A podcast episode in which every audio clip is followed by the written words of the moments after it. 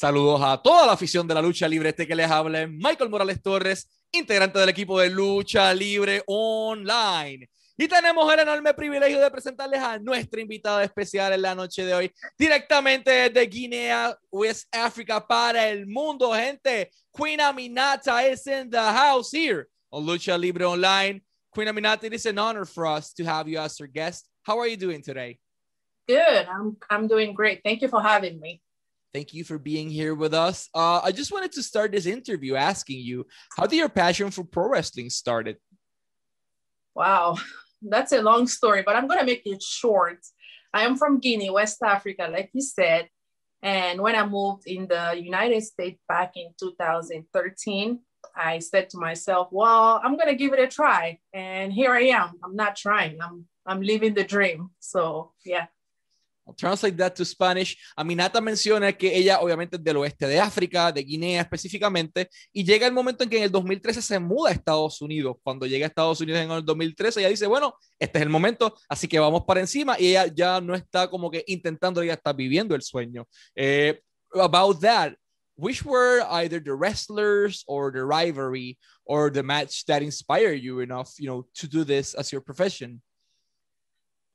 To be honest, I growing up, I watched only WWE back home. Um, that's all we had. I never knew anything about indies, but I used to watch Brock Lesnar and John Cena, and I was like, wow, I want to be like Brock. Like he's a badass. I want to be like him, and that's, I mean, I'm doing it now. So I'll translate that.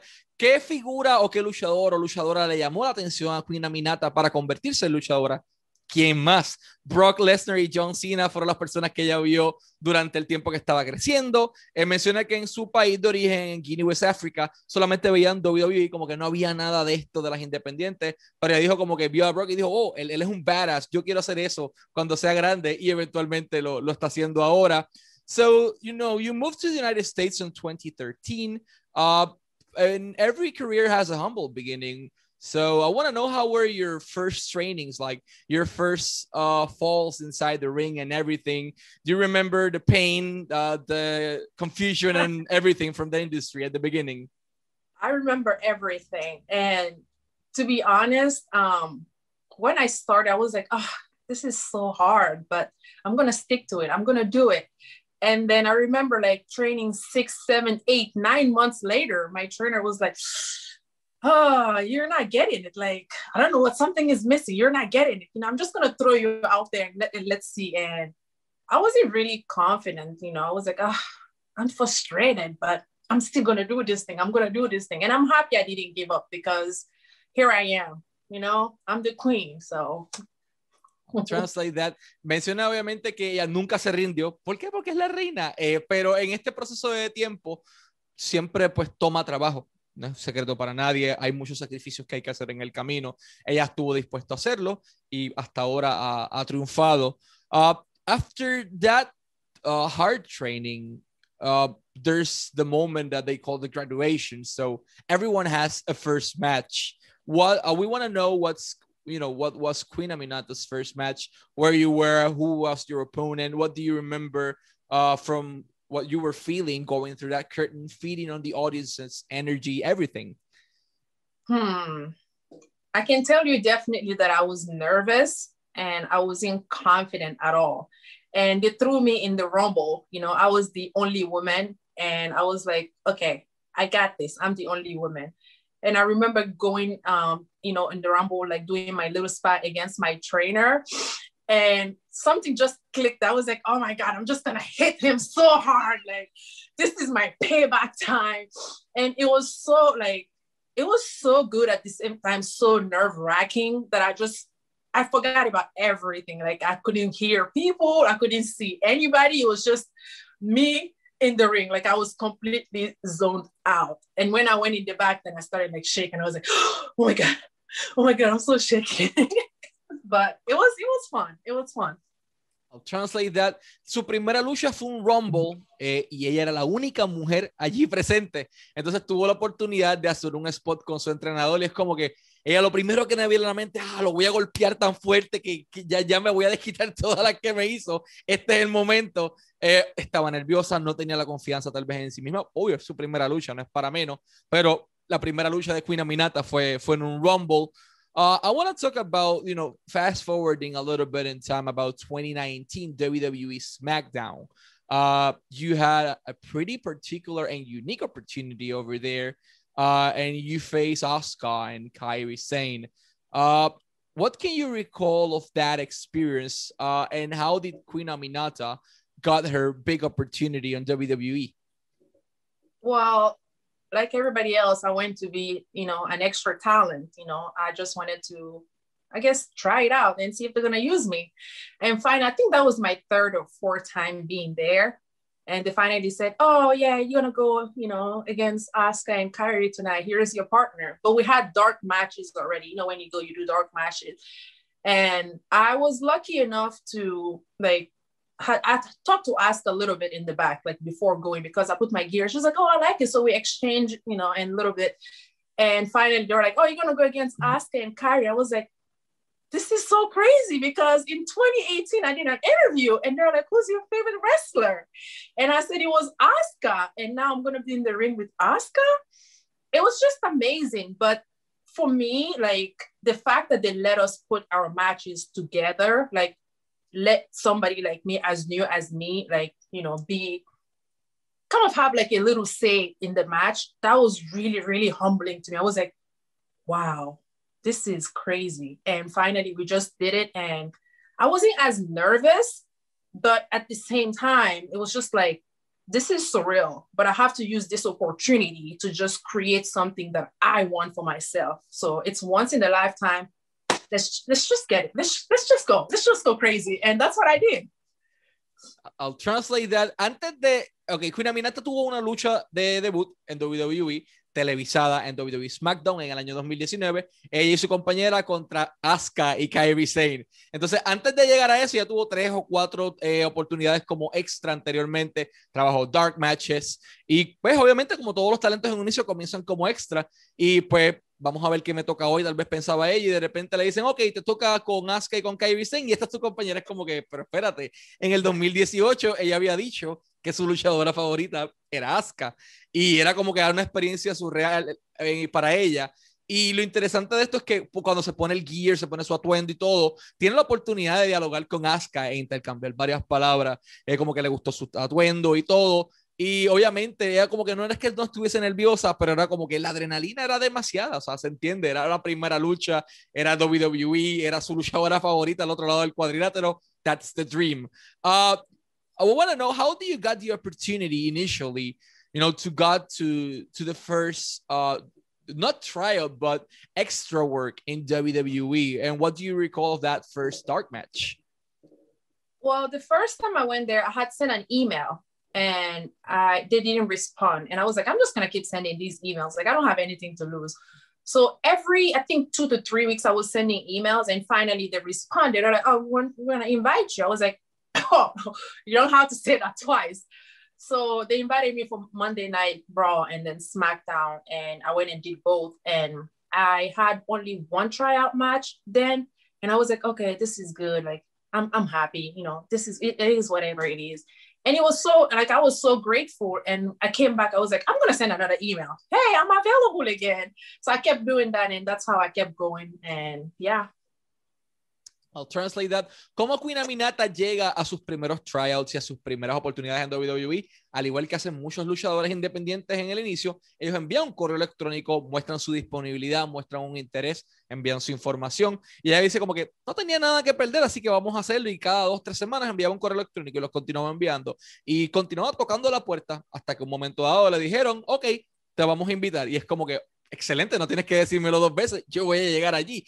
Y así es que ocurren sus primeras oportunidades. What do you recall of that backstage ambience in WWE the first time you enter to the locker room? I mean, it's so different to anything highly probable you, you've experienced at that point so far. Yeah, it was um from my point of view, to be honest, it was great for me because I had so many people that I was able to talk to. Well, I won't say I went directly to talk to them, but they were available to at least communicate with me. And like for me, that's that's a lot because I grew up watching these people on TV, and finally they're telling me, "Oh yeah, you gotta use your opportunities when you're out there. Just don't be nervous. Just be you." And that's what I did. So it, it it's something that I'm like I'm I'm still using, you know, like how to be very nice to people, like new people, like how I was super new. I mean, I'm still new, but it just helps you stay humble and knowing exactly who you are and where you want to be. So, yeah. translate that. Obviamente, cuando uno llega a un lugar nuevo, no es para menos, se siente nervioso, se siente preocupado, que va a ser la, la, expectativa de qué será, a veces come a uno más por dentro que lo que realmente encontramos allí. Cuando ya tienen la oportunidad de llegar allí, simplemente le dijeron, sé tú misma, sé humilde, y, y ella hizo eso mismo, fue humilde eh, para mantenerse enfocada en lo que ella quería, para mantener su visión eh, para mostrar el respeto también a las personas que estaban allí, que habían hecho el camino para que llegara. Eh, y obvio, o sea, una experiencia de esa manera no, no se, simplemente no se puede dejar pasar. Um, you know, working with Oscar and Kyrie is saying it's something pretty, pretty huge, but you're the only uh, woman from Guinea, West Africa to ever wrestle on WWE. Uh, how does that feel for you, representing your country, representing your people? you know, I I barely think about that, like you know, representing my country representing the people. I I just go for what I believe, you know, I stick to it because when I started, it was it was super hard. Like I was getting a bunch of mean comment because I'm Muslim and I'm from a country where you know women are covered. So me being at that level and showing them, hey, I am not here because I want to be naked. I am here because this is my job. This is what I want to do. And when I'm done, then this is the Guinean me. So it's it's just showing them different cultures, different type of work, but at the same time showing them exactly through my post that I am still who I am. So that was way more than representing a country. That was just more like, you know, hey, I'm a woman. I can do this and I can do this. I can be this and I can be this at the same time. So you back off because I'm going to do me at the end of the day. So it was great coming.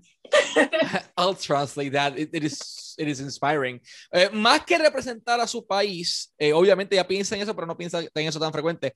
Aminata es la única mujer de, de Guinea, del oeste de África, que tiene la oportunidad de estar en WWE. Es la única, solo hubo una y es ella. Y más que eso, ella fue representando a la comunidad femenina, ella fue representando a las mujeres, ella fue como una mujer musulmana que tal vez las personas están acostumbradas a ver las personas de esa cultura eh, cubiertas y entonces la veían a ella más descubierta de lo normal. Es como que, mira, yo no quiero estar aquí porque quiero estar ah, desnuda o con poca ropa. Yo quiero estar aquí porque este es mi trabajo. Esto es lo que me apasiona. Esto es lo que me ayuda a crecer. Esto es lo que tiene ese fuego por dentro. Y de esa manera, entonces, ella pudo mostrarle al mundo la diferencia cultural drástica que hay viviendo en el mismo Estados Unidos, pese a que ella es de un país diferente y mostrarle a su gente también y a las mujeres de todo el mundo, sí se puede hacer. Uh, I'm really curious about your country. In terms of pro wrestling we don't know much about it. Uh is there an independent circuit of pro wrestling in guinea? No. We don't have pro wrestling ring. We don't have where to train. We don't know nothing about the indies. All we know is just wwe tv that's it. That's all we know. We don't have anything. So that's crazy. I know. It is it is really strange. I'll translate that. Le pregunto si hay eh, cultura o industria de la lucha libre en Guinea, en West Africa, y ella me dice, no, no hay un cuadrilátero, no hay donde entrenar, no hay nada, lo que es WWE porque lo ven, pero como que hasta ahí. Entonces, then my question for you is, without, you know, any pro wrestling industry, how do you know this was your dream? And how do you know this was the thing to pursue? Well, it wasn't my dream, to be honest because being from there, I couldn't dream about something that was inaccessible to me. So I went to school to be a lawyer and I moved to Paris to do my wow. master. And then when I finished my master's, I was like, I want to come to America. I want to learn the language. That was the primary thing. Like, I want to be able to speak English. And when I moved here, I started going to school for that. And I was working at the shoe store called Famous Footwear. And I met a friend that was like, oh, you know, I tried to be a pro wrestler because we were just talking. I was like, I want to be, you know, I want to try to be a pro wrestler because I see all these divas. But I was still working out pretty much every day. And he was like, Oh, I used to train here, here, uh, Ohio Pro Wrestling Academy in Columbus, Ohio. I was like, Oh, okay, I will give it a try. And that's how everything started. And I went to do my tryout and actually they wouldn't let me try out because they're like, the school is closed. We're gonna move. I'm like, listen, James Avery is my trainer. I was like, listen, you're gonna have me there before you close the school. I'm gonna try out and you're gonna accept me as a student. He was like, okay, well, if you insist. so I finally went. And uh, then it became my dream. And now it is my reality. I'll translate that to Spanish. Eh, ¿Cómo vas a poder, ella dice que no era su sueño ser luchadora porque ¿cómo vas a poder tener algo como sueño si es inaccesible en el país donde ella vivía por su realidad? Dato curioso, ella es abogada, o sea, ella estudió para ser abogada en Guinea, West África, de repente se muda a Francia a hacer su maestría en esa misma rama y estando allí, ella dice, ok, quiero moverme a Estados Unidos para aprender el lenguaje, para aprender un poco de, de inglés. Se muda a Estados Unidos, llega a Ohio, allí pues, está, mientras está estudiando eso, ahí está trabajando también en una tienda de zapatos y ahí entonces comienza a hablar con alguien y le hablan de esta escuela de lucha libre, Ohio Pro Wrestling Academy, uh, y ella dice, ok, vamos a intentarlo. Ella llega allí y cuando iban a llegar, cuando era el momento, dicen como que, mira, estamos cerrando, ya como que no, no, no, no, no, no, no. Me vas, tú me vas a aceptar a mí como una estudiante, tú me vas a aceptar a mí como parte de tu clase y yo voy a venir aquí a entrenar. Y digo como que, si insistes tanto, pues, ok, está bien. Y a partir de eso, viendo que era accesible, viendo que era posible de concretar, ahí entonces se convierte en un sueño. You have a pretty interesting background. I'm also a fellow lawyer, so it's really good to know. Uh, but you speak four languages. It's English, French, Japanese, and I believe it is uh, Malinke or Pular. Which one do you speak? I actually don't speak Japanese. No. It's English, French, um, Soso, and Fulani. Soso is my awesome. dad's language. Fulani is my mom's language. But I'm learning how to speak Mandingo, the one that you talked about. That's my okay. husband's language. So, how does knowing four different languages uh, open you the doors in order to be here today? It's, I guess I'm a mess. My head is always confused, and that's what I do. I guess I do that the best way, and here I am. but yeah, I don't know. I just, I just speak four languages. I'll translate that. Ella menciona que habla cuatro idiomas, el idioma de, de, la cultura de su mamá, el idioma de la cultura de su papá, habla también inglés y habla francés. Eh, dice como que veces hay un en mi mente, pero pues se puede manejar un poco y, y es como que pues sí, habla cuatro idiomas. Uh, there's a pretty particular match uh, we saw of you, you know, before, do, while, while doing the research to do this interview, there was an intergender match that is, it was pretty, pretty unique. So, what's your thoughts on on intergender pro wrestling as a general? Is it good for business? Is it bad for business? Do you see it, you know, as a maximum sign of equality inside the pro wrestling industry? I oh like I'm hundred percent for intergender matches. To be honest, um, it's a sport. You know, we all train the same way. We all have to go through, you know, hell and back. And uh, putting women together against women, that's a great way of sh- us showcasing our power. But another way, again, of showcasing what we can do, our ability, our you know athleticism, it's to put us against men because at the end of the day, it's it's wrestling, it's a sport. So as long as you respect me and I respect you, I'm all for it. I'll translate that. Ese que está dispuesto a hacer todo tipo de lucha porque la industria de la lucha libre es un deporte. Eh, todos fueron entrenados de la misma manera y siempre cuando tú me respetes y yo te respete, no importa si sea hombre o mujer, pues definitivamente podemos estar en un cuadrilátero. Y es una manera bastante interesante de pensar. Uh, there's a pretty interesting company on the southern part of the United States, and I'm talking about Mission of Pro Wrestling. It is a company that uh, Thunder Rosa was the person who launched it, and it is a person. It is a company where every single worker is a woman, like from the production staff, from the creative writing, the wrestlers, everything. And you had the opportunity, you know, to be there as a woman. How proud were you being part of this pretty unique concept that we're seeing today? It's pretty amazing. And it just takes us to a whole nother level. You know, before going to Mission Pro Wrestling, um, I went to Japan for Marvelous and it was all women. We put the ring together, we wrestled together, do everything together. So Thunder Rosa bringing bringing me in at Mission Pro just brought back those amazing memories where we all were working together. We put the ring together, we worked together backstage, no drama whatsoever. Everybody was supportive. Everybody was like talking to each other. Like we were just there to have fun, bring joys to the fan, and show them exactly, hey, we can do it and we can do it way, way better. So I am just proud, you know, I, I just love it. I'll translate that. Antes de ella llegar a Mission of Pro Wrestling, ella estuvo en Marvelous en Japón, un periodo tiempo en donde todos eran mujeres, todas montaban el ring, todas hacían todo el trabajo y no había drama, nunca hubo un problema, simplemente las mujeres trabajando para echar adelante una empresa. Lo mismo ocurre en, Mission of Pro y donde Rosa es quien la trae y obviamente se siente orgullosa de que todas las personas que estén ahí sean mujeres haciendo un excelente trabajo. I want to talk to you about Marvels. That was actually my next topic. that's a pretty interesting company. Uh, we've interviewed recently uh, Masha Slamovich, which was, was working there as well. Uh, we want to know your vision on the creative side of of you know of Marvelous compared to the rest of the wrestling companies you've been before. Uh, was it you know more rigid, more uh, you know solid in terms of this is what we're going to do in the bookings and that that'll be it, or it was flexible uh, as many of the other wrestling companies? Well, anytime we talk about any company in Japan, you already know you're going to be strict because training comes first.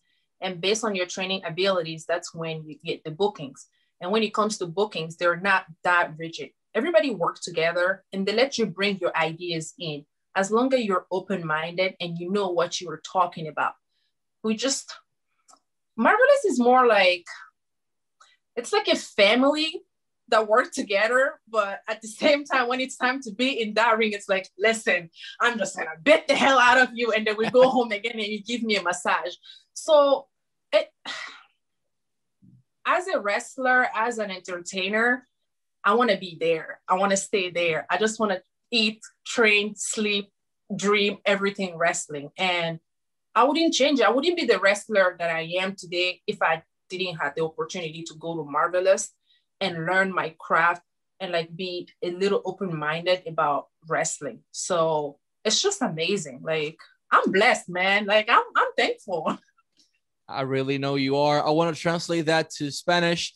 Uh, le pregunto sobre el proceso creativo en Marvel. Sabemos que es un poquito más rígido que en el resto de los lugares. Ella dice, como todo en Japón, el entrenamiento súper rígido, súper serio, pero una vez llegas a luchar, eh, cuando estás ya cuadrando con tu compañera, es más flexible. Eh, pero le gustó la experiencia en Marvelous, en donde tú tienes la oportunidad de entrenar, tienes la oportunidad de luchar, tienes la oportunidad de comer, respirar, de vivir, de soñar lucha libre 24/7. Y ella dice que esa experiencia le ayudó a hacer mucho de lo que es ella hoy día y está simplemente agradecida, se siente bendecida de, de haber sido parte de, del proceso en, en Marvelous. Uh, you know, compared to the US crowd, the Japanese crowd is they have the really unique ways. They are really critic about certain things, but they are silent when they are admiring a piece of artwork that you're offering. So, what was the biggest challenge you faced in front of the Japanese audience? They were so calm the first time that I was like, what am I doing wrong? What is happening here? Why are they not saying anything? But then when I went in the back, they were like, that's actually a good thing because they are paying attention. But at the same time, Nagayo-san was like, well, you can still be you. You can ask them to clap. You know, they will follow along if you're pretty entertaining. And uh, then I started understanding little by little. But my first two, three matches, I won't lie, I was just a little too worried and I was just lost, like the style, you know, the crowd. But after that, I was like, now I know you guys. Game on. I'll translate that. Eh, Japón tiene un algo bien particular y es que el público es silente. No hablan, no gritan, no aplauden, no nada, no eh, nada, boo, nada, nada, nada. Simplemente es como que silencio. Ellos están enfocados admirando una obra de arte. Y cuando el público en Japón es silente, ahí cambia la cosa. Significa que verdaderamente está apreciando la lucha. Y le dicen a Minata que cuando ella llega allí es como que ella ve el público callado, es como que, pero que yo estoy haciendo mal, no entiendo. se preocupa porque viene de, Estados Unidos luchando.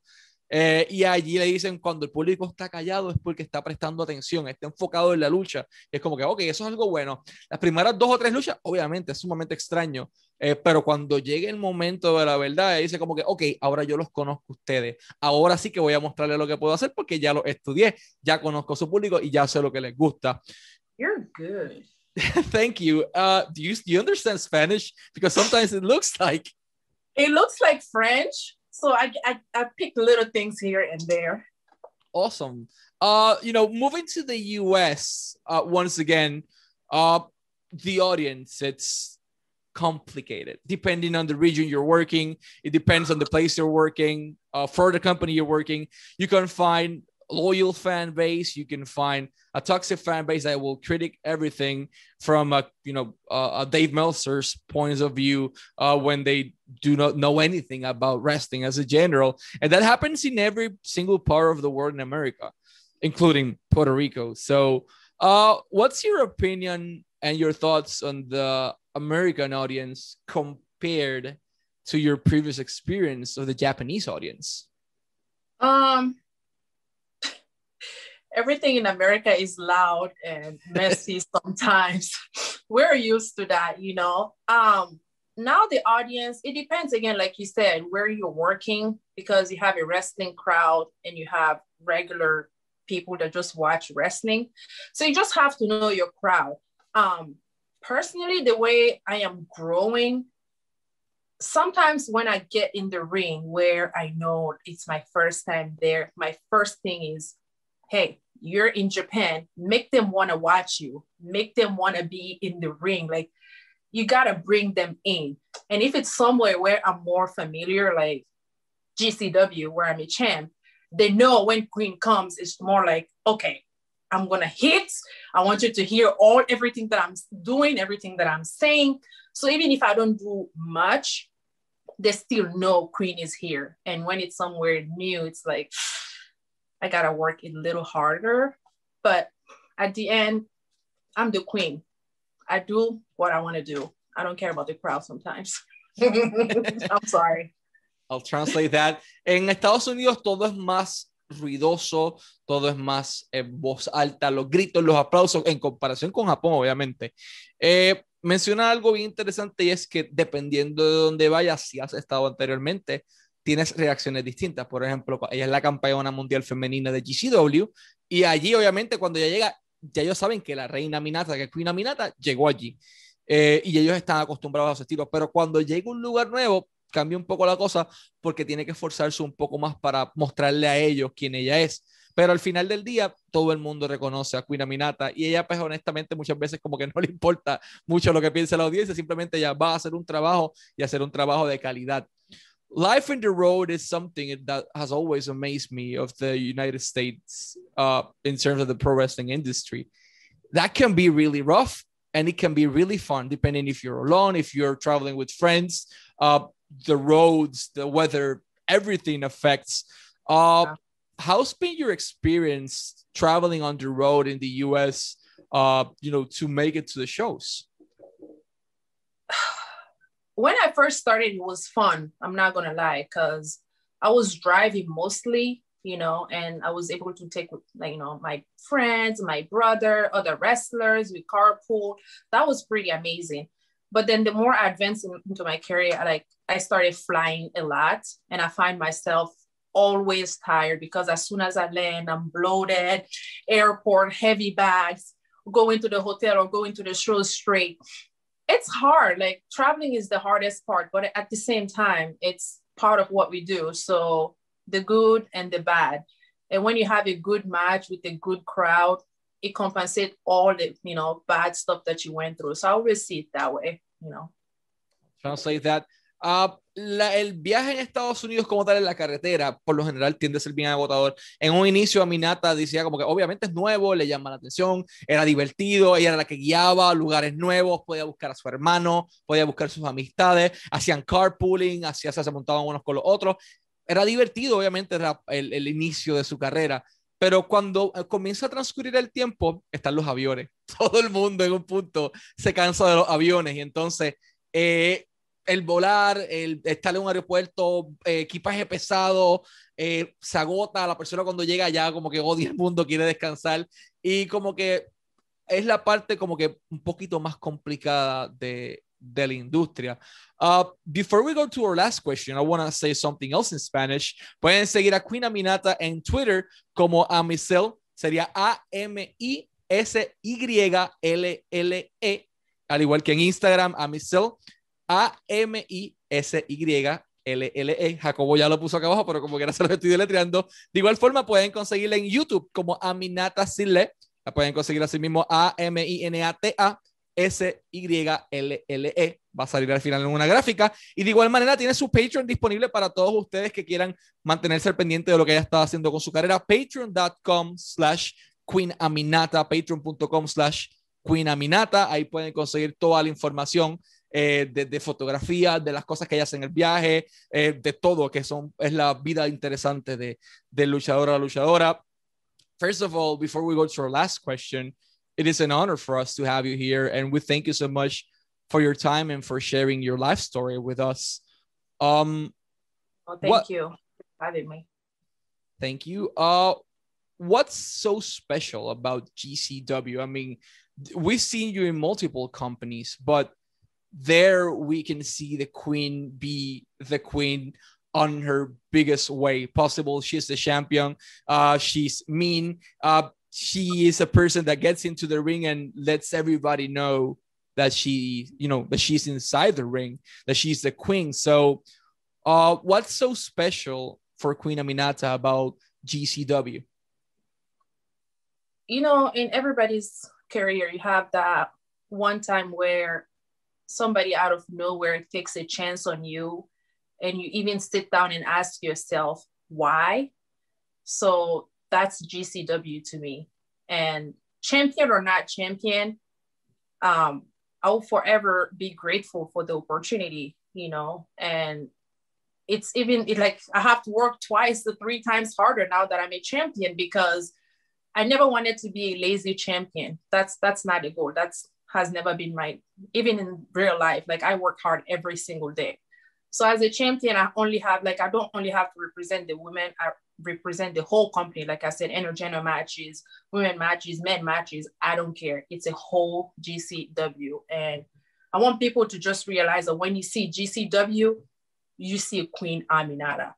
And it doesn't matter, you know, 10, 15, 20 years down the road from now, there's that one person in your career that just, you cannot forget about that person, you know?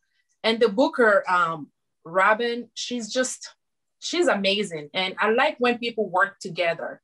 It's not only about, oh, come do a match. Come do a match with this person and we know it's going to be amazing. So them willing to work with me, like putting ideas together. I mean, if nothing great comes out of that, it's gonna be, I mean, it's just gonna be amazing. So that's why I'm just proud and whatever. Like I'm like, I always have my belt with me, you know. I just, I'm just happy. I'm just proud to present. And all the women at GCW are amazing. I don't know if you watch it. If you don't, then please do. We we kick ass, you know. So yeah. Translate that Eh, ella menciona que eh, hay un punto en la carrera en donde alguien te brinda una oportunidad y no sabes por qué está pasando, por qué está dando la oportunidad y por qué la confianza, pero así ocurren las cosas en la industria. GCW es la primera empresa en darle la oportunidad eh, grande a Minata y creen en ella. menciona a Booker, Robin, en donde ellos trabajan juntos constantemente, intercambian ideas.